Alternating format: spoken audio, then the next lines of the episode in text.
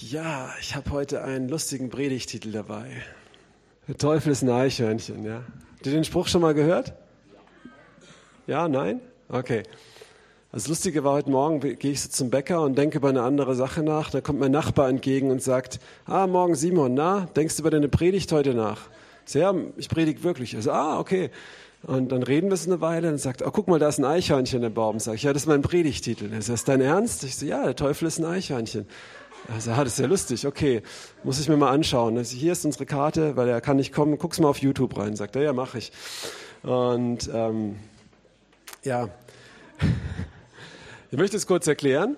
Ähm, nee, es ist wirklich mein, mein voller Ernst, ähm, dieses Thema. Ich denke, das ist sehr wichtig. Wir haben einfach auch jetzt in dem nächsten Quartal haben wir einen Schwerpunkt auch oder ja, auf, auf dem Thema Heiligkeit, auf dem Thema wirklich dem Teufel keinen Raum zu geben und aber noch viel wichtiger ist, nah bei unserem Vater zu sein. Ja? Ähm, Gott sagt zum Volk Israel im Alten Bund, ihr sollt heilig sein, weil ich heilig bin. Und Jesus sagt, ihr sollt vollkommen sein, wie euer Vater im Himmel vollkommen ist.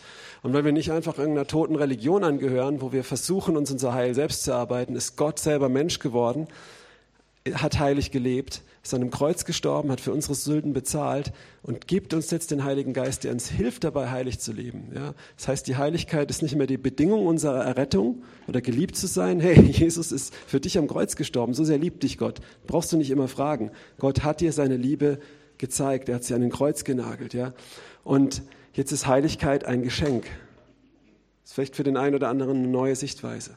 Okay, weil du immer gedacht hast, du musst ja so heilig sein. Aber nee, er sagt, ja, du sollst es sein, aber es ist auch ein Geschenk. Ne? Stell dir vor, du gehst zum Arzt, aber du möchtest nicht gesund werden. Okay?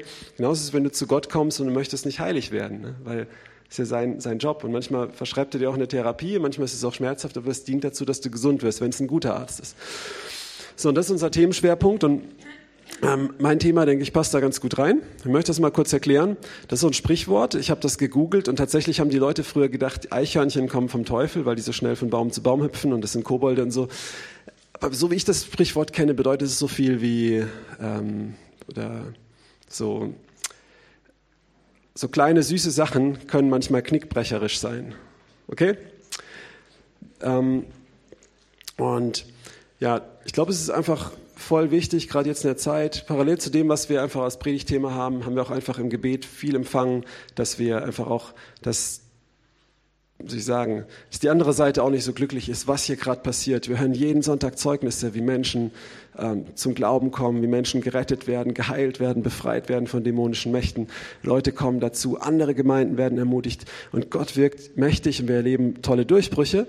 Ähm, und gleichzeitig ist es immer die Gefahr, dass man sagt, hey, so gut, alles, alles gut, was hier läuft. Und genauso auch in deinem persönlichen Leben. Vielleicht hast du manchmal Zeiten, wo du aus einer Krise rauskommst, wo du einen Durchbruch hast, einen Sieg hast, wo es gut läuft mit Gott. Und genau da ist die Gefahr, dass der Teufel wie so ein kleines süßes Eichhörnchen kommt in dieser Form und du denkst, ach, ist ja nicht schlimm.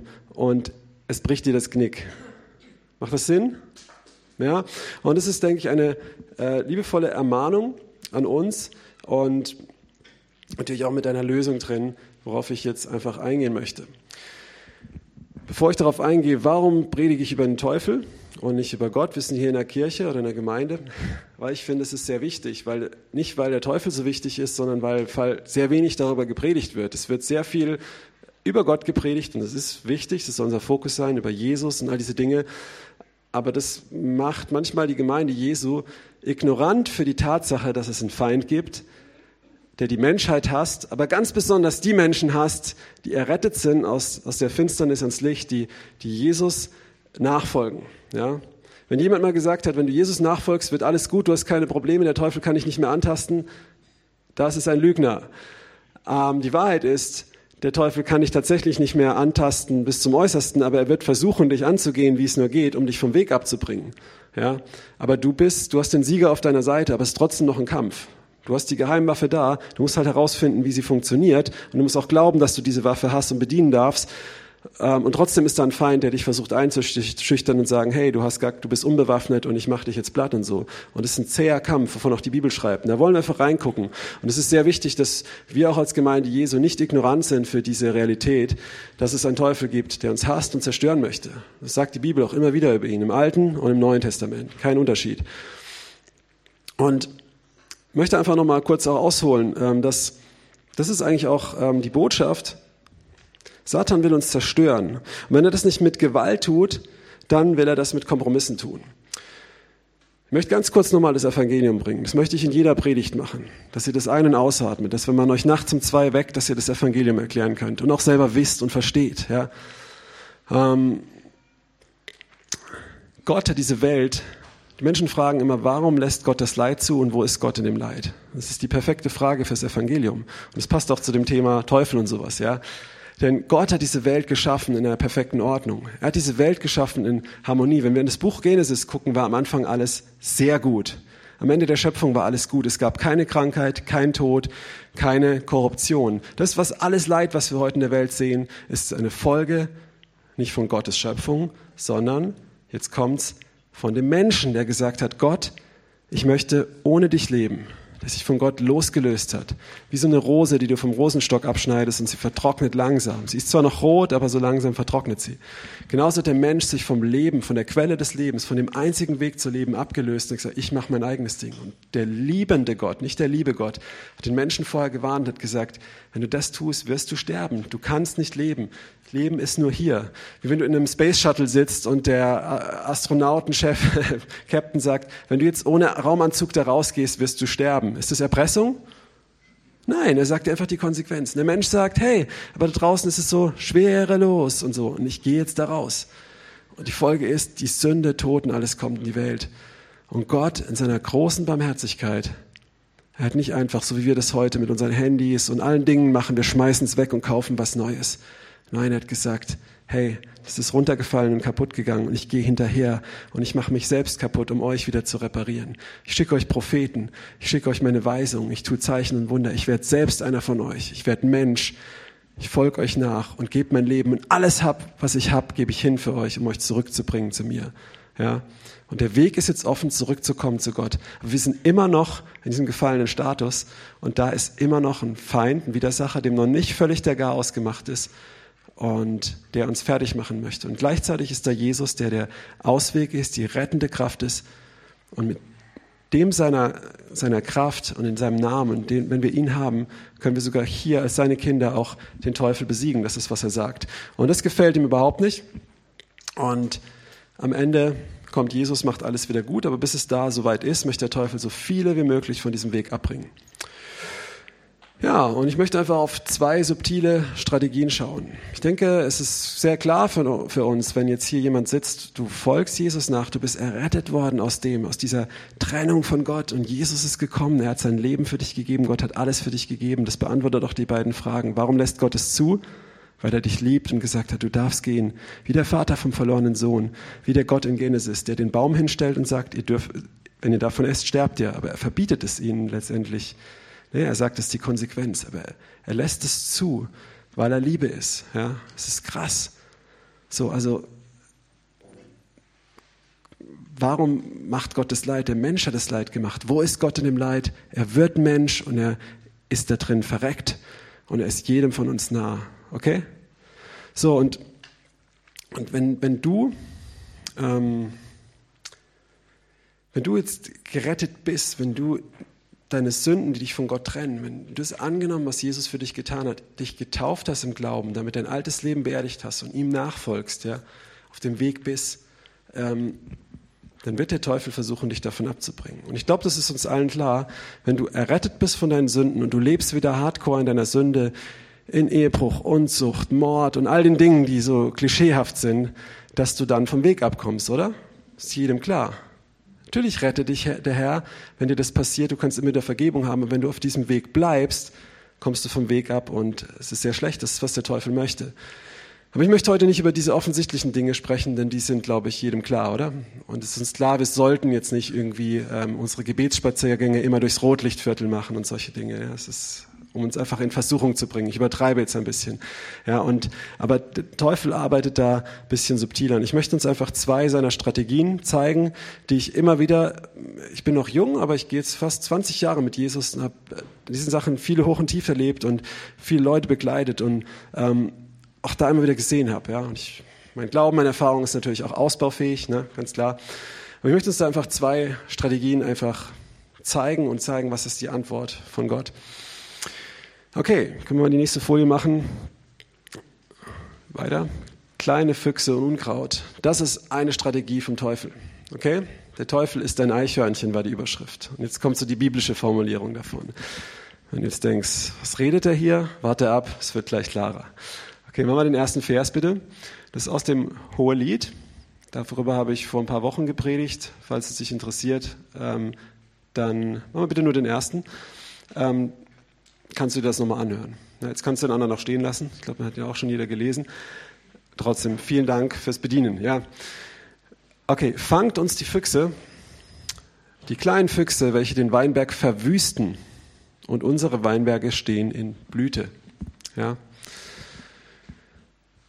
Der Jesus Christus vergleicht dem Gleichnis oft den Weinberg mit, also diesen Weinberg mit dem, das, das, das mit, dem, mit der Arbeit in seinem Königreich, wo Menschen in das Königreich kommen, wo Menschen die Früchte, die lebendigen Früchte sind. Das heißt, diese Weinberge, das sind Menschen und das sind kleine Füchse, die diesen Weinberg vernichten wollen, äh, vernichten, kaputt machen. Aber das sind noch so kleine süße Füchse und wenn du mal in, in Israel oder so warst oder auch in, diesen, dieser Nahen Osten, da diese Wüstenfüchse, die sind noch goldiger wie die Füchse hier. Ja? Ich habe drei Stück fast überfahren.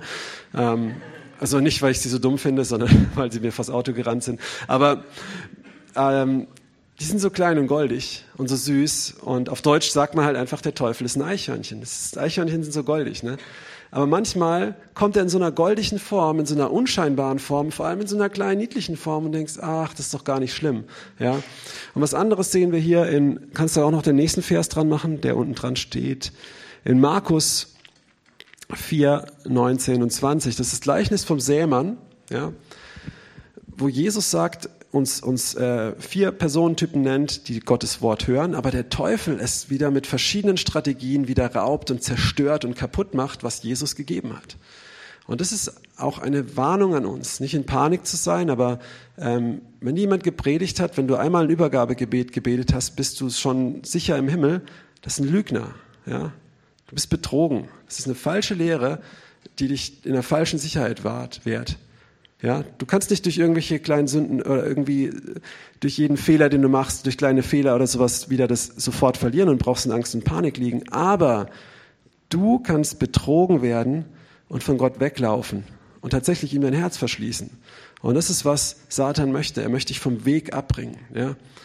Und das ist ganz klar in der Bibel. Jesus redet über 65 Mal vom Abfall. Was meint er damit? Das ist nicht symbolisch gemeint, das ist ganz klar. Er warnt davor. Ja? Und trotzdem darf, kann ich dich beruhigen, wenn du im Weinstock bleibst, sagt Jesus, in ihm bleibst, an ihm dran bleibst, ihn festhältst, dann wirst du nicht vom Weg abkommen. Ne? Aber diese, diese, diese Gefahr, die gibt es tatsächlich. Seine Erlösung ist fest, solange du in ihm bleibst. Ne? Wenn du aber davon wegläufst, dich betrügen lässt, dann dann hast du ein Problem. Und das passiert durch Betrug und durch Lüge. Ist euch mal aufgefallen, dass die Schlange im Garten Eden bei Adam und Eva nicht als Würgeschlange kam, so Adam wie im Dschungelbuch. Habt ihr das mal gesehen? Der Mogli, wo so gewürgt wird und dann kommt die K und hypnotisiert ihn und will ihn fressen und dann kommt der Balu oder, und spielt so Harfe mit ihr. Ähm, so auf diese Art und Weise hat die Schlange nicht versucht, ihnen den Apfel in den Hals zu drücken oder die Frucht vom Baum der Erkenntnis war kein Apfel, sondern die Schlange hat was gemacht? Sie hat sie mit der Schlangenzunge belogen, getäuscht. Und das ist ja der Name des Teufel. Teufel heißt Verdreher, Faktenverdreher, Täuscher. Ja. Ähm, und genauso ist es auch mit diesen kleinen Füchsen. Und genauso ist auch hier in diesem Gleichnis, wo Jesus Wege zeigt, wie der Teufel versucht, durch Täuschung, durch Listen, ähm, wirklich die, Kinder Gottes einfach abzubringen vom Weg und die Menschen, die Gott noch nicht kennen, durch Jesus, wo er von sich sagt, ich bin der einzige Weg, ähm, auch dass sie zu Gott kommen. Und hier ist, hier, ist, hier ist das, Markus 4.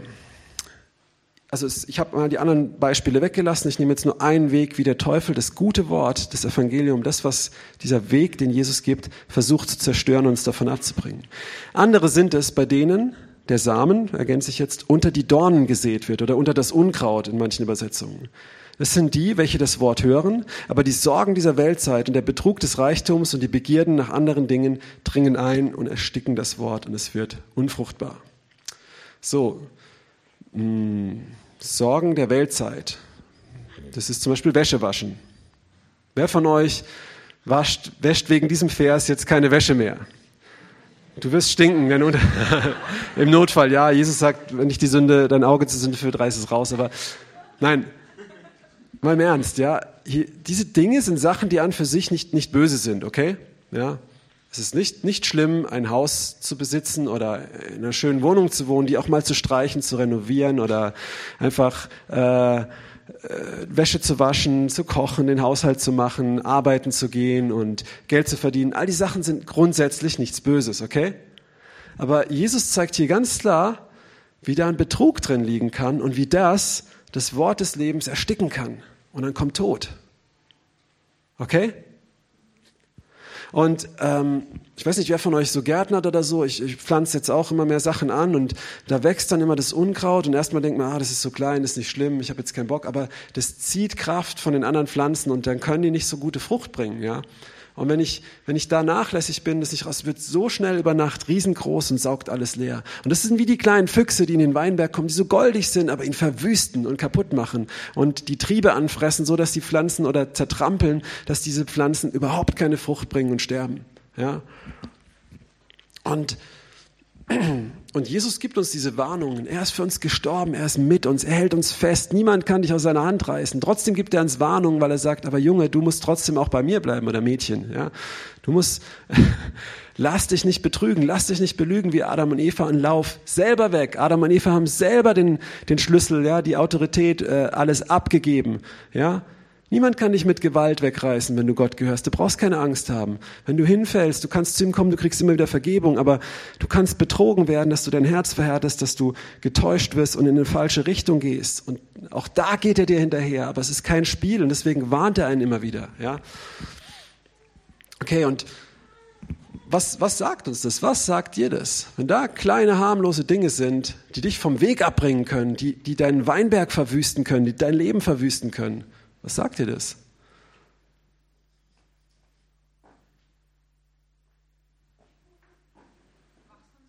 Danke. Genau, richtig, wachsam sein. Ja? Ich weiß, es gibt entspannendere Botschaften, entspannendere, aber vielleicht auch spannendere für den einen oder anderen. Aber es ist echt, echt wichtig heute. Hey, und gerade dann, gerade dann, hier heißt es, denn der Weinberg ist in Blüte. Gerade wenn du siehst, da kommen Früchte. Gerade wenn du auf deinem Hoch bist mit, mit Gott, dann kommt der Teufel mit so kleinen, leichten, faulen Kompromissen, die gar nicht schlimm aussehen, die gar nicht schlimm sind, aber so schnell wie das Unkraut rausschießen und wachsen und wie so kleine Füchse gleich alles zertrampeln, kaputt machen und wegfressen und so weiter. Ein Beispiel aus der Bibel, um es ein bisschen praktisch zu machen. Ich werde auch noch auf Beispiele aus unserem Leben kommen, aber ich finde es wichtig, einfach mal diese Grundlage aus der Bibel zu geben, dass das nicht nur so Erfahrungen sind und Meinungen, sondern auch wirklich das, was Jesus gelehrt hat, ja, und die Apostel. Kannst du bitte die nächste Folie machen? Gerade weiter. Weiterklicken, bitte. Das ist die erste.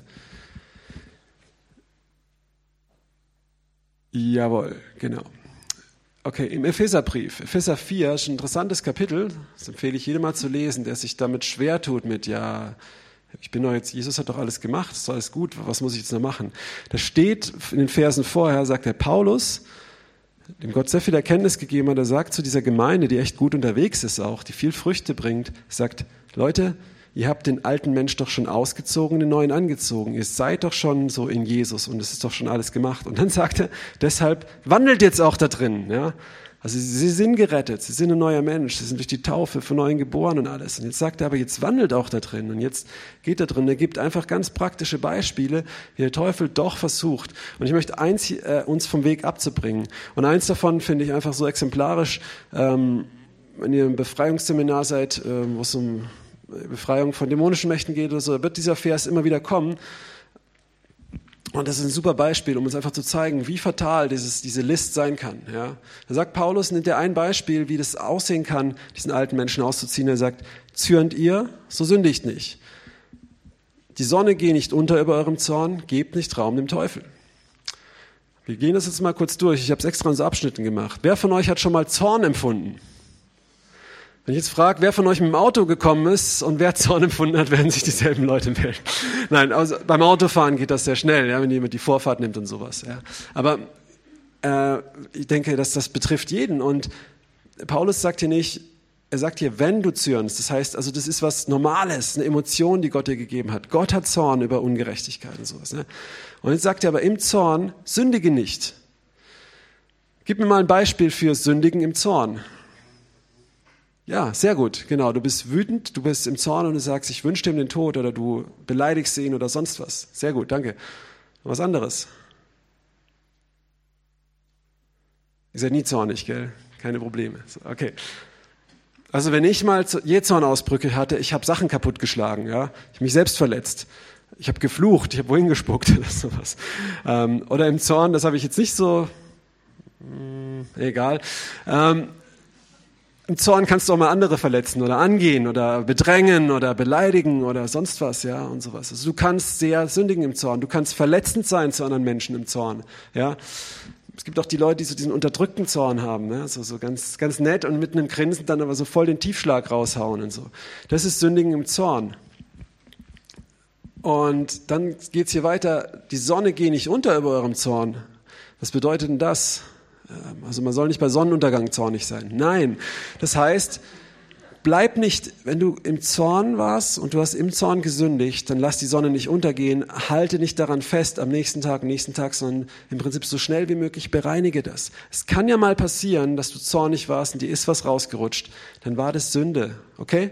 Ist nicht in Ordnung. Es ist nicht, weil du irischer oder italienischer oder äh, was irgendwelche Abstammung ist, wo, wo das Temperament stärker ist oder so. Es ist auch nicht in Ordnung, weil dein Großvater deine Mutter oder sonst wer schon so war. Es ist auch nicht in Ordnung, weil der andere ein Idiot ist. Es ist einfach falsch. Es ist Sünde, okay? Und, und dann, wenn du die Sonne drüber untergehen lässt, sagst du, ja, nee, äh, ich bin ja im Recht, ist ja alles in Ordnung. Du hältst daran fest. Und dann wird's gefährlich. Und was, was, was er sagt hier, lass die Sonne nicht untergehen. Er sagt, was machen wir, wenn wir was falsch gemacht haben? Was steht denn in der Bibel? Reue zeigen, genau. Wir, wir gehen, wir bekennen diese Sünde. Ich sage, es war falsch. Ja, ich bekenne, es war falsch. Ich bekenne es vor Gott und am besten noch vor der Person. Ist auch nicht schlecht. Und dann ist gut. Ne? Jesus hat schon bezahlt und so hebe ich das, die, das Geld, um meine Schulden zu bezahlen, vom Konto ab. Ja? Ich bekenne meine Sünden, ganz einfach. Wenn ich sie nicht bekenne, dann habe ich zwar das Geld auf dem Konto, aber ich habe die Schuldenrechnung nicht bezahlt. Macht das Sinn? Und das, das ist auch das, wo viele sich schwer tun mit, es ist alles vollbracht und Jesus hat alles vergeben, ich muss doch nichts mehr tun. Ja, wenn du eine Milliarde Euro auf deinem Konto hast, du kannst alle Schulden, alle Rechnungen bezahlen, die dir geschickt werden, musst du trotzdem die Überweisung tätigen noch, okay? Ähm, so, und hier ist der Punkt, lass die Sonne nicht untergehen und dann geht's weiter und geb nicht Raum dem Teufel. Und es ist krass, es fängt mit so einem kleinen Füchschen an, so ein roter, feuriger Fuchs, so ein kleiner Zorn, Zornigel, ja, so das, das kennen wir alle. Und hier sehen wir ganz klar an dieser Treppe quasi, wie es weitergehen kann, bis zu gibt dem Teufel keinen Raum. Was bedeutet das? Vom, vom, vom, von, von dem griechischen Wort, ich möchte jetzt nicht zu sehr reingehen, das geht in ein anderes Thema, was, was Paulus meint mit äh, Topos, das heißt ihm Handlungsfähigkeit, Autorität und geografischen Raum geben. Und das ist im Prinzip dieselbe Bedeutung wie, wie Jesus, wenn, wenn es heißt vom Teufel besessen. Da steht äh, Daimonizio, das heißt unter dem Einflussbereich, unter der Herrschaft von teuflischen Mächten. Und das ist im Prinzip dasselbe, wie hier steht, dem Teufel Raum geben. De facto steht hier eigentlich, und genau das habe ich auch selber schon erlebt, ich war so tief im Jähzorn drin, dass aus mir sogar Dämonen ausgetrieben werden mussten. Und meine Frau kann es bezeugen, seither fahre ich an das Auto. Ja? Aber ich musste auch umkehren, ich musste Dinge bekennen und so. Und das heißt jetzt nicht, wenn du mal gereizt warst, dass du jetzt hier, das ist auch nicht das Thema heute, ja. Aber es zeigt einfach nur, wie so ein kleines Füchschen so eine große Konsequenz machen, äh, in deinem Leben hinterlassen lassen kann. Macht das Sinn? Ja?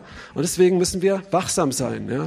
Ein anderes Beispiel, ähm, das kennt ihr von der Kinderbibel vielleicht. Und wenn du jetzt nicht so bibelfest bist, fang mal an mit der Kinderbibel, geh mal die Geschichten durch, ist gar nicht verkehrt. Ja? Einfach mal so, so ein Grundkenntnis zu kriegen.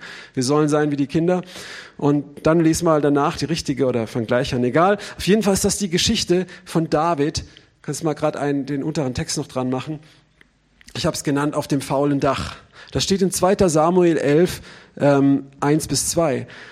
Da ist der König David und wenn du das nachliest, ich habe es jetzt nicht hier drauf, ich erzähle es mal kurz. Ne? Jesus war auch ein Geschichtenerzähler, deswegen erzähle ich auch mal eben, aber ihr könnt das nachprüfen, wenn ihr es mir nicht glaubt. Da, da war die Zeit, dass die Könige in den Krieg zogen und der König David, kommt auch so der faule Kompromiss, der ist so reich, der hat so viel Siege gehabt und so viel schon gekämpft und Blut vergossen und alles und hat eigentlich schon seine Feinde alle unterworfen und er denkt so, ach, ich bleib mal zu Hause und er schickt seinen Feldherrn Joab in den Krieg und er bleibt zu Hause. Okay? Es ist ja nichts dagegen einzuwenden, sich mal ein bisschen auszuruhen.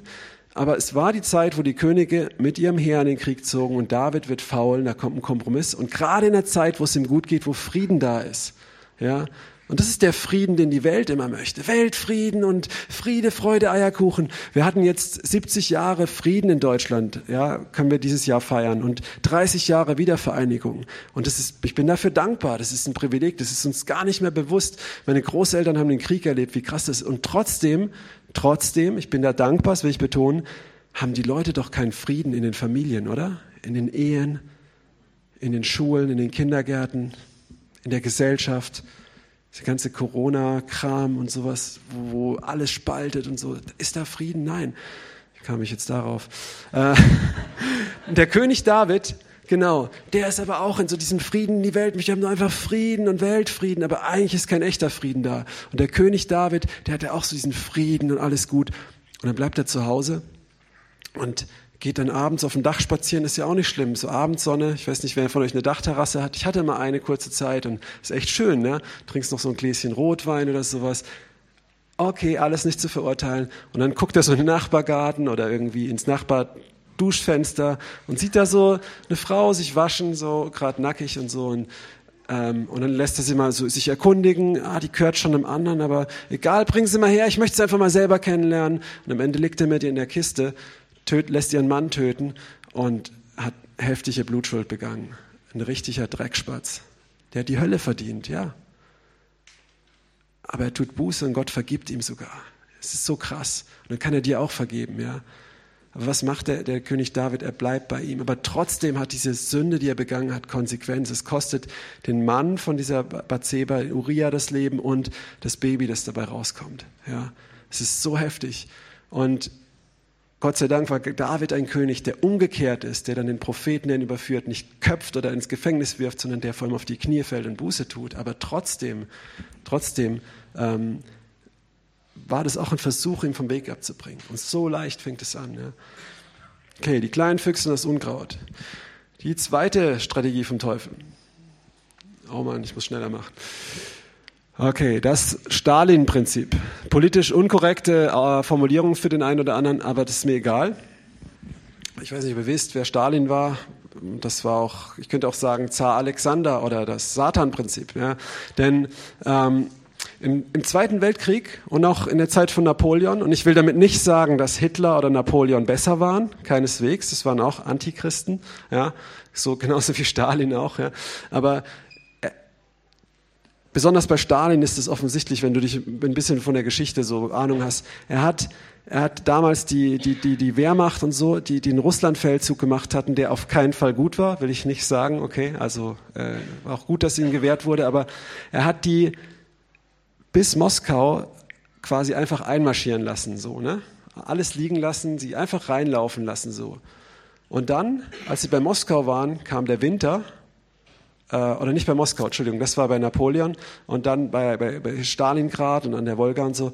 Und dann wurden sie eingekesselt und hat die Falle zugeschnappt. Und bei Napoleon war es so, dass Zar Alexander hat die Armee von Napoleon auch bis Moskau fast marschieren lassen. Und kurz vor Moskau kam der Winter, die Versorgung wurde abgeschnitten, die Soldaten waren nicht ausgerüstet und er hat sie mit einem Streich platt gemacht.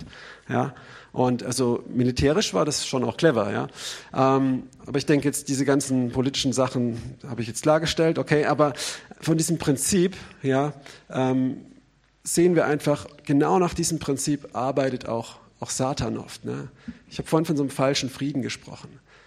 Manchmal lässt er dich in, in den Siegen laufen und Frucht bringen und du hast Gaben und ähm, aber du lebst in Sünde, aber du denkst, ist ja nicht so schlimm, weil, hey, Leute werden durch mich geheilt, ey, da bekehren sich Leute, ich, ähm, ich, keine Ahnung, äh, was kriege ich jetzt für ein gutes Beispiel, um nicht zu anstößig zu werden, aber ich evangelisiere in Kreisen, wo man eigentlich gar nicht hingehen sollte, mache ich auch als, aber äh, nicht das Beispiel, wo auch wirklich nicht gut sind, aber egal und äh, irgendwie und so. Aber ich erreiche ja Leute, aber eigentlich weiß ich, das ist nicht ganz richtig, wo ich mich hier bewege. Ja, ich ähm, ich rede ständig schlecht über Leute und lästere und das und jenes und gleichzeitig kann ich so toll predigen und Leute sind immer ermutigt über meine Predigt. Dann wird das Lästern schon nicht schlimm sein, sonst würde Gott nicht so durch mich wirken.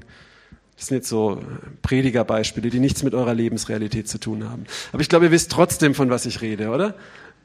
Ja? Oh Gott, er hört immer mein Gebet, aber gleichzeitig ähm, äh, ähm, mache ich da und da und da und das und das. Und es kann sein, weil Gott dich liebt, er hört dein Gebet. Ne? Gerade mit jemandem die Woche geredet und das, er zeigt, ich bin da, ja, so. Aber wenn du deswegen denkst, dass diese Sachen kein Problem sind und deswegen ja auch in Ordnung sind und Gott dich recht spricht in dieser Sache und sagt, mach gerade so weiter, das ist gefährlich. Okay, das ist das Stalin-Prinzip. Stehst du? Er lässt dich bis, ähm, bis an die Wolga, bis nach Moskau oder so kommen und dann schnappt die Falle zu. Und das siehst du auch äh, bei vielen Männern Gottes in der Geschichte, das sehen wir auch bei Samson, perfektes Beispiel, auch Kinderbibelgeschichte, da gehe ich jetzt nicht drauf ein, ihr kennt sie, denke ich alle, der voll die Superkräfte von Gott hatte, aber ständig in Hurerei gelebt hat, ständig mit den Feinden Bündnisse gemacht hat, Gottes Gelübde gebrochen hat, aus dem Löwen den Honig gegessen und und und er dachte, hey, aber Gott hat mich doch stark gemacht, das ist doch alles gar kein Problem, das, das stimmt, stört mich doch gar nicht, ne? das ist ein Paradebeispiel. Und dann schnappt die Falle zu. Ne? Okay, und hier haben wir es auch nochmal von Jesus, wenn du, genau, danke. Matthäus 7, 21 bis 23. Und das wird immer sehr von Anticharismatikern ähm, falsch ausgelegt. Ich lese es mal vor, einfach wie es da steht. Nicht jeder, der zu mir sagt, Herr, Herr, wird in das Himmelreich eingehen, sondern wer den Willen meines Vaters tut. Ja, ist schon mal krass. Okay? So, lass es mir auf die Zunge zergehen. Also nicht, was du nur sagst, zählt, sondern auch, was du tust. Aber nicht deine Werke retten dich, sondern weil es zeigt deine Herzenshaltung. Ne? Also jetzt nicht so, nicht, was du nur bekennst, sondern lebst du das auch, was du bekennst. Das ist damit gemeint. Nicht, dass du durch Werke gerettet bist oder so. Ne? Okay. Viele werden an jenem Tag zu mir sagen, Herr, Herr, Ah, Geheimwort, funktioniert nicht. Haben wir nicht in deinem Namen geweissagt, in deinem Namen Dämonen ausgetrieben und in deinem Namen viele Taten vollbracht? Okay, hier sagen jetzt viele Anticharismatiker, ja, das ist der Beweis, dass die Charismatiker alle falsch liegen und in die Hölle kommen und sowas. Das ist natürlich völliger Quatsch, weil das nicht das ist, was da steht. Weil man muss den Vers davor und den Vers danach lesen und auch das, den Abschnitt davor, wo er über die falschen Propheten spricht, den Abschnitt danach, wo er über das Haus auf Sand bauen spricht. Aber ich lese mal den nächsten Vers, wird es sehr klar. Und ich werde ihnen bezeugen, ich habe euch nie gekannt, geht von mir, ihr Übeltäter. Davor sagt er, wer den Willen meines Vaters tut, das heißt, wer gehorsam lebt, und danach sagt er, ihr Übeltäter. Das Problem ist nicht, dass sie Zeichen und Wunder erlebt haben. Das Problem ist, dass sie dachten, weil sie Zeichen und Wunder erleben, weil sie ein prophetisches Wort bekommen, ist alles, was sie machen, mit dem Siegel des Propheten abgedeckt. Okay? Und das ist ein Problem. Macht das Sinn? Kapieren wir das? So, es ist toll, wenn du eine Prophetie hast. Es ist toll, wenn du erlebst, wie Dämonen ausfahren, weil du gebietest im Namen Jesu. Aber denk nicht, dass sie wegen deinem Namen ausfahren. Sie fahren wegen dem Namen Jesu aus. Wenn du jetzt vorstellst, du bist ein Sheriff und du hast eine Sheriffsmarke und du dealst selber mit Drogen. Ja? Stell dir das mal vor. Also nicht zu sehr, aber nur als Beispiel, ja. Du hast trotzdem die Autorität, einen Drogendealer festzunehmen, weil du die Sheriffsmarke ist nicht dein persönliches Ding, das ist die Autorität, die dir das, das Land gegeben hat, okay? Oder dein Bundesstaat oder deine, äh, die Landesregierung, ja, so. Heißt es, dass es in Ordnung ist, dass du mit Drogen dealst? Nein. Heißt es, dass du nicht irgendwann auffliegen kannst und im Bau landen kannst oder abgeknallt wirst? Nein. So, das heißt, ähm, sind falsche Sicherheiten und das ist dieses äh, Stalin-Prinzip, möchte ich es mal nennen, hier ähm, liebevoll.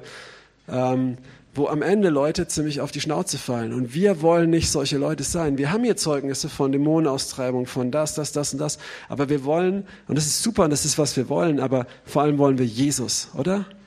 Wir wollen auch nicht nur vom Teufel wegrennen, widerstehen, bekämpfen. Wir wollen Jesus lieben. Wir wollen den Vater lieben, weil er uns so sehr geliebt hat. Ja, das ist die Hauptmotivation. Und trotzdem ist diese Thematik auch wichtig, das zu verstehen, weil da ist auch jemand, der uns hasst. Okay? Und ähm, wie, wir dem, wie wir den erkennen, wachsam sind und ihm das Wasser abgraben und ihm keinen Raum geben. Okay. Ähm, Gerade mal die nächste Folie bitte. Kannst du gleich die Verse alle rauf. Und hier haben wir es nochmal ganz klar. Wir kennen diesen Vers vielleicht auch. 1. Korinther 10, Vers 12. Darum, wer denke, er stehe, der sieht zu, dass er nicht falle. Und es ist wirklich, sei wachsam, gerade wenn du so Frieden um dich hast, gerade wenn du Durchbrüche hast und Siege hast. Das sind oft die Zeiten, wo man ins Loch fällt. Wir hatten jetzt Nachtreffen von der Jüngerschaftswoche. In dieser Woche erleben wir immer krasse Sachen und es ist eine krasse Atmosphäre, weil da Leute zusammen sind, die alle so brennen und was mit Jesus erleben wollen, das auch tun und so. Und dann nach der Woche kommt der Alltag, ne? Und da zeigt sich dann, wo du wirklich stehst. Ne? Und ähm, deswegen, wenn du denkst, du stehst, weil du auf einem Hoch bist, bleib wachsam. Halt die Augen offen, sei, sei, sei treu, sei, ja. Und du kannst trotzdem auch Freude haben, das Leben genießen in einem gewissen Sinn, aber sei wachsam. Und der nächste Vers zeigt uns das sehr, sehr klar. Ähm, 1. Petrus 5, Vers 8, das ist ein sehr, sehr wichtiger Vers, gerade in der heutigen Zeit, wo viel einfach auch äh, Dinge, auch, auch, auch Lehren unterwegs sind, würde ich sagen, ach, ist alles kein Problem. Da sagt Petrus, seid nüchtern und wachet. Euer Widersacher, der Teufel, geht umher wie ein brüllender Löwe und sucht, wen er verschlingen könne. Hier habe ich schon oft, gerade aus der charismatischen Richtung gehört, ja, der Teufel, der hat keine Zähne mehr und er kann nur noch brüllen und so. Nein, hier steht verschlingen. Verschlingen heißt fressen, okay? Hat es jeder verstanden? Danke. So, und zu wem schreibt das Petrus? Zu irgendwelchen Leuten, die Gott nicht kennen? Nein, er schreibt es zu einer Gemeinde, also zu wiedergeborenen Christen, die den Heiligen Geist in sich haben. Und zu denen sagt er, hey Leute, seid wachsam, passt auf. Der Teufel läuft umher und guckt, wen er verschlingen kann. Und wie macht er das? Nicht, weil er so mächtig ist, sondern mit List und Lüge. Okay? Und oft ist dieses, was ich am Anfang gesagt habe, Ehebruch, Mord und diese krassen Sachen, wo man immer so denkt, ja, das betrifft mich eh nicht. Das ist erst das Ende vom Lied wie David, aber es fängt an mit einer List. Ja? Und selbst wenn es nicht dahin kommt, aber selbst diese kleine List, diese kleine Tür, die du öffnest, die kann dem Teufel Raum geben und kann dich voll wegschmettern. Ich möchte nicht zu sehr darauf eingehen, weil die Zeit schon fast rum ist, aber ich mache es trotzdem. Äh, ich weiß nicht, wer die Geschichte kennt aus der Bibel, in 4. Mose 22, glaube ich, von, von Bileam, der das Volk Israel verfluchen soll.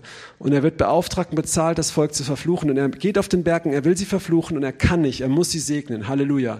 Ähm, und es ist toll, wenn dich Leute verfluchen, kannst du sagen, hey, fluch mal noch härter wenn du auch wirklich bewusst nicht in Sünde lebst und so, ne, ähm, und Vertrauen auf das, was Jesus getan hat, hast, sag, fluch, fluch ruhig noch härter, weil mein Gott wird den Fluch in den Segen verwandeln, ja.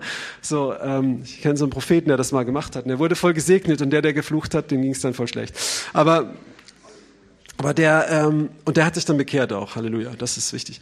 Aber, was ich sagen will, ist, er konnte ihn nichts machen, und dann geht er aber zu dem König und sagt, ich gebe dir noch so einen Geheimtipp als Trinkgeld mit, schick doch ein paar Frauen ins Lager, die Unzucht treiben mit den Israeliten. Und während sie dann so in ihren Orgien sind, ihnen ein bisschen Götzenfleisch opfern und nebenbei so Opferrituale für Baal machen.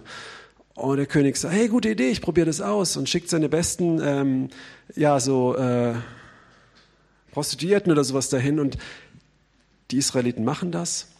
Und der ganze Fluch bricht ins Lager rein.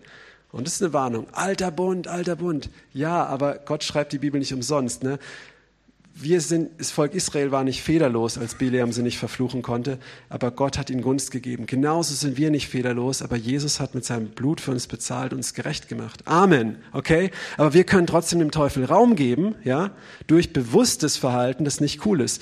Und das sind oft nicht die großen bewussten Ehebruch, da, da, da, Klischee-Dinge, sondern das sind manchmal ganz kleine Dinge, wo wir sagen, ist nicht schlimm und wir leben bewusst in Sünde, öffnen eine Tür und hier kommen die kleinen Füchse rein, hier wächst das Unkraut und hier bricht irgendwann dann, wenn wir weitermachen, auch im blödesten Fall der Nacken. Und das wollen wir nicht, oder? Und deswegen ist mir diese Botschaft so wichtig, weil ihr mir wichtig seid und ähm, ich das immer und immer wieder gesehen und auch selber erlebt habe. Ja?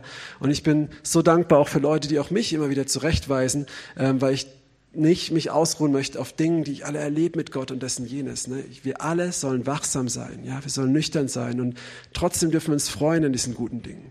Und oh man, es geht jetzt echt lange. Ich skippe da kurz drüber, aber ihr könnt es nachlesen. Ich empfehle es euch. Einfach mal die nächste Folie komplett. Huch. Ah ja, genau. Und es sind jetzt, ich habe drei Gemeinden aus der Offenbarung ausgewählt in der, in der Bibel, aus der Offenbarung des Johannes, diese Sendschreiben-Gemeinden, an die und es ist interessant, diese, diese Offenbarungsschreiben, die werden sehr ungerne gelesen von Christen. Die Christenleben lesen lieber den Paulusbrief und den Johannesbrief. Aber das ist der Jesusbrief, weil hier Jesus einen Brief an seine Gemeinden schreibt. Und wir tun gut daran, wenn wir ihn lesen. Und das spricht für Gemeinden, aber auch für Individuen, wo man steht. Und es ist eine liebevolle Zurechtweisung, wie wir später lesen. Und ich möchte es einfach nur kurz, ich, wir lesen es jetzt wegen der Zeit nicht, guckt selber drauf.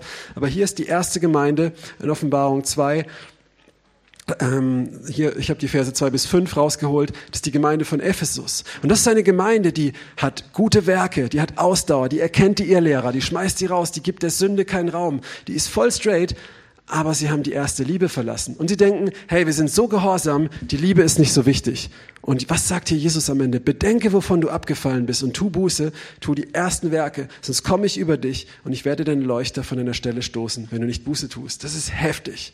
Entschuldigung, dass ich so schnell rede, aber ich will euch viel geben und dass ihr noch pünktlich zum Essen kommt. Aber es ist wichtig. Okay, die nächste Gemeinde ist hier. Ähm, das ist die Gemeinde von Tiazira. Ich weiß nicht, ob ich das richtig ausspreche. Ähm, das ist Offenbarung 2, 19 bis 20. Und hier ist es auch, ich weiß deine Werke, deine Liebe, ist interessant, sie haben Liebe, deinen Glauben, deinen Dienst, deine Geduld, dass deine letzten Werke mehr sind wie die ersten. Also die haben auch richtig viel Frucht, da läuft's richtig gut. Und dann sagt er, aber ich habe gegen dich oder wider dich, dass du das Weib Isabel gewähren lässt die sich eine Prophetin nennt und meine Knechte lehrt und verführt, zur Unzucht zu treiben und Götzendienst und so weiter. Also er sagt nicht, ihr treibt hier Götzendienst, sondern ihr duldet Leute, die so, so kleine Füchse, ja, so. Und, und, und die sagen, ja, aber wir haben doch Liebe, wir haben doch Werke, wir haben doch das und das. Oh Gott, aber Jesus sagt, nein, hier ist ein Problem und es wird euch kaputt machen, wenn ihr nicht umkehrt, ja. Und er, ähm, er mahnt sie auf, ruht euch nicht auf dem ganzen Guten aus. Das ist toll, dass ihr es habt. Ne? Weil Jesus, ich sage dir mal was, er liebt dich nicht für Leute, die du heilst, für Prophetien, die du hast, für erhörte Gebete. Nein, die kriegst du, weil er dich liebt. Er liebt dich, weil du ihm wertvoll bist. Du hast nichts getan, wie wir gesagt, gesungen haben. Du warst sein Feind und er ist für dich gestorben. Ja? Okay? Aber weil er dich liebt, weist er dich zurecht, weil er möchte am Ende mit dir sein, eins sein. Und er möchte, dass du den Weg vollendest und dass du dem Teufel auf den Kopf rumtrampelst, nicht, dass er dich vom Weg schuckt. Okay? Magst du mal kurz kommen? Du? Da gibt es so ein Spiel. Ganz kurz, ich möchte es einfach zeigen. Ähm, kennt ihr vielleicht so mit so sich, man muss sich so hinstellen und man, man versucht sich so von der Stelle zu drücken. Kennst du das? Nee. Okay. Wir dürfen uns nicht so greifen, einfach nur so. Versuch mich mal wegzudrücken. Danke, setz dich hin. Okay, vielen Dank, gebt ihm einen Applaus. Äh, für jeden, der nur die Aufnahme hört. Ich habe erst gegen ihn gedrückt, er drückt gegen mich, dann lasse ich einfach los und er kippt auf mich und verliert seinen Stand. Und, und das ist es. Manchmal laufen wir so in so einer Kraft und es ist richtig cool. Und wir drücken richtig und denken, wir drücken den Teufel voll zu Boden und werden unvorsichtig, überheblich, stolz, selbstgerecht, arrogant, was auch immer. Und dann macht er mal so und wir fallen voll hin. Und das habe ich selber in meinem Leben schmerzhaft und oft erlebt. Und es hat geendet, dass ich an einem Punkt geendet habe, wo ich Depressionen hatte und sogar Selbstmordgedanken. Ähm, aber Preis sei dem Herrn Jesus, der hat mich, der war bei mir in der Zeit, hat zu mir gesprochen und der Heilige Geist, ich habe keinen Therapeuten gebracht, hat mich da wirklich rausgeholt. Das war ein Prozess, ein schmerzhafter Prozess, und der war wichtig, aber dürfte ich das lernen. Halleluja. Ähm, und die nächste Gemeinde, hier ist auch nochmal ein Beispiel, und da wird es einfach ganz klar, das ist die Gemeinde von Laodicea. Und ich denke, das ist die Gemeinde, die die Gemeinde heute am besten beschreibt, in der heutigen Zeit. Und da, da sagt er zu ihr auch, ich weiß deine Werke, du bist weder warm noch kalt, ne, du bist lau und ich spuck dich aus. Und dann sagt, sagt er, du sprichst, ähm, genau, das ist die nächste, danke.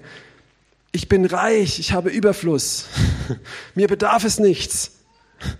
Ja, du weißt nicht, dass du elend und arm bist. Ich rate dir, Gold von mir zu kaufen, im Feuer geläutert, Salbe für deine Augen. Und hier ist nicht, streng dich mehr an, sondern komm zu mir, kehr um zu mir. Du bist selbstgerecht, ja. Aber in Wirklichkeit bist du lauwarm, ja. Du meinst, du bist so radikal. Du bist gar nichts. Du hast gar keine Ahnung. Gesteh dir doch ein deine Schwäche ein. Komm zu mir und ich werde dich heilen. Das ist Gnade, Mann. Und Und am Ende dieser Vers ist so wichtig, welche ich lieb habe, die strafe und züchtige ich, ja, damit sie gerettet werden. Sei nun fleißig und tu Buße. Ja, also kehr um zu mir auf Deutsch. Ähm, ich stehe vor der Tür und klopfe an. Wenn jemand meine Stimme hört, mir die Tür öffnet, werde ich hineinkommen und mit ihm das Abendmahl nehmen und er mit mir.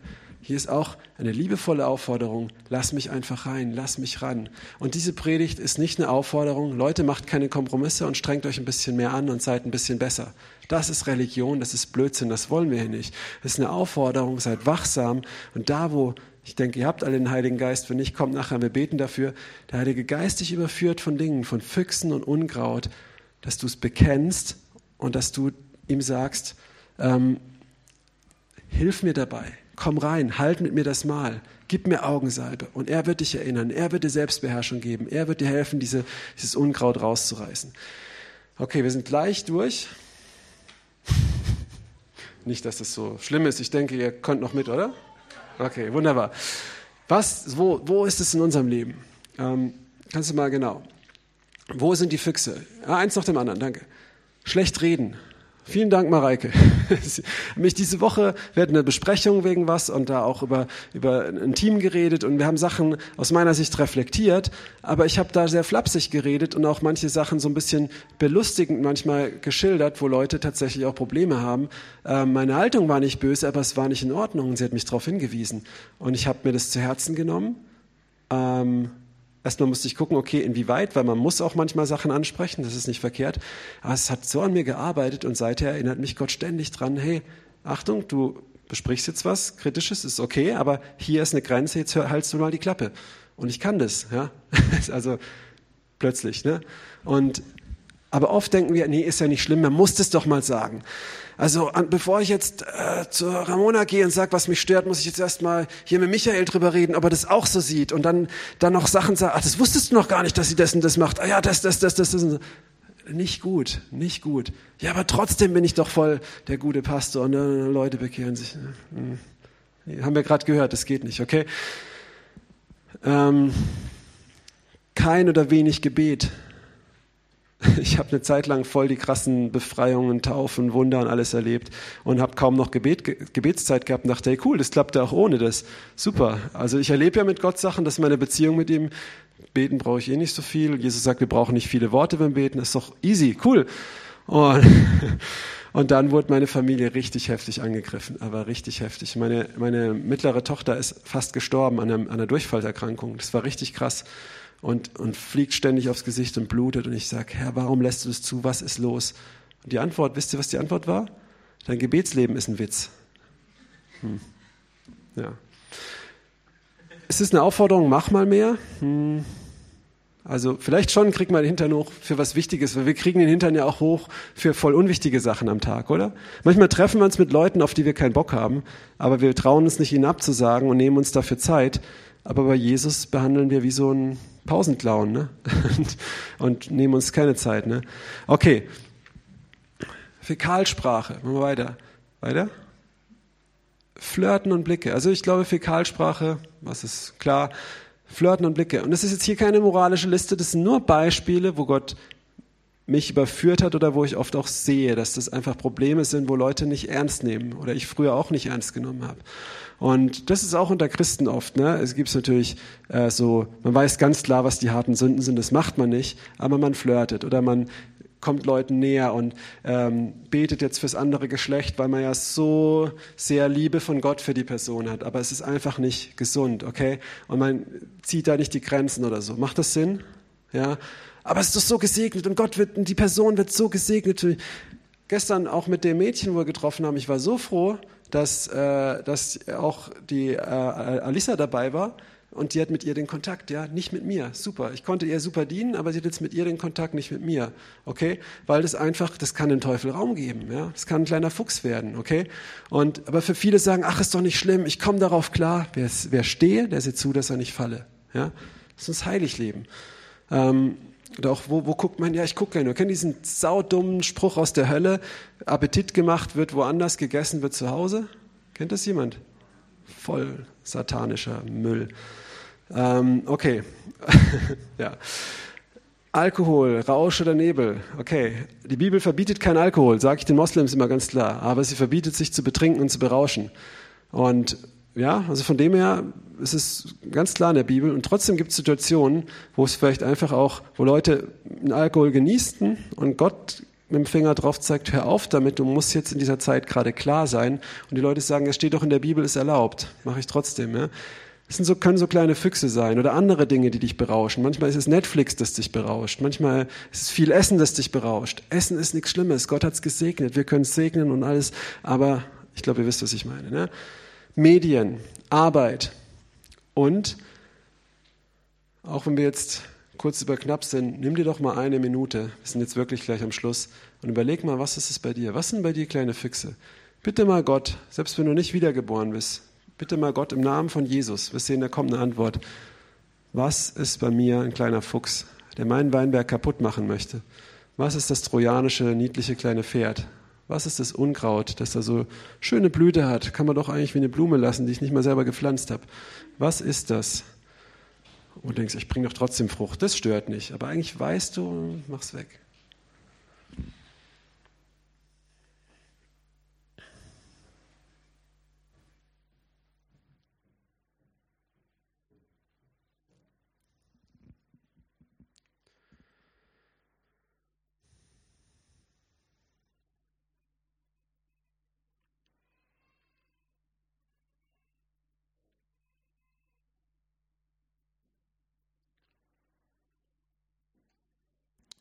Okay.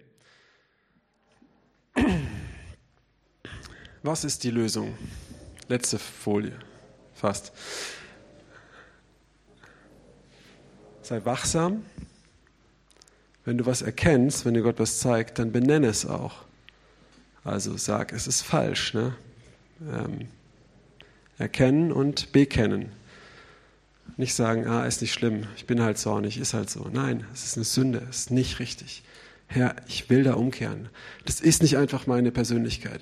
Zum Beispiel meiner Frau oft ähm, immer, immer äh, ich habe gesagt, ich komme in 20 Minuten, dann komme ich in einer Stunde oder sowas und schreibe hier noch dann auch keine Nachricht und so. Das war früher voll oft. Und immer wieder habe ich gedacht, oh Mann, ich bin halt so. Und immer habe ich gesagt, nein, da bin ich voll verkorkst und das muss sich ändern. Ja, hilf mir. Ja. Ähm, ich möchte doch Liebe und Respekt auch zeigen. Ne? Und ähm, man muss es auch bekennen.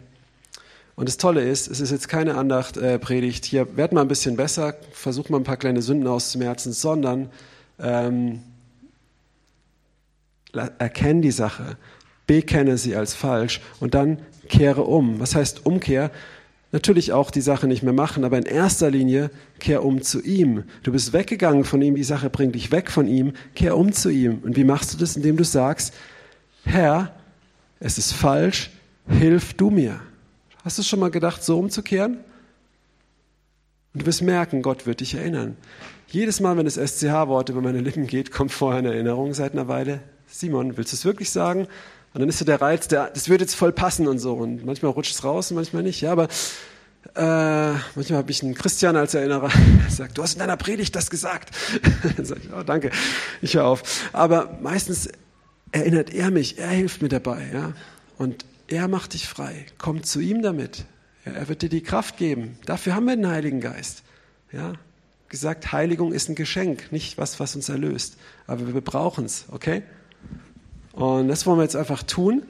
Wenn du sagst, gute Predigt, alles klar, aber ich habe jetzt Hunger und es hat jetzt einfach diesen Sonntag nichts mit meinem Leben zu tun.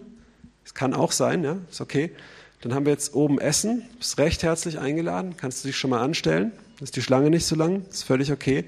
Aber wenn du sagst, ich möchte darauf reagieren, wenn ihr noch mal kurz könnt, dann einfach möchte ich die Band noch mal bitten, kurz vorzukommen und einfach noch mal einen Aufruf zu machen, wo ihr, wen, wen das betrifft, du kannst es auch an deinem Platz machen, aber möchte ich auch einfach ermutigen für im Ausdruck, komm nach vorne, knie dich hin, bekenn das, vielleicht bekennst du es deinem Nachbar, einfach aussprechen oder vor Gott einfach, ja, aber wirklich zu reagieren, zu sagen, Herr, das und das, hier habe ich einen Fuchs erkannt, hier habe ich ein Unkraut erkannt und äh, ich kehre um davon, ich toleriere das nicht mehr, ich sage nicht mehr, es ist okay und ich bin halt so und das und jenes. Ich lege es vor dich hin und ähm, hilf du mir. Ich kehre um, aber hilf du mir auch anders zu wandeln.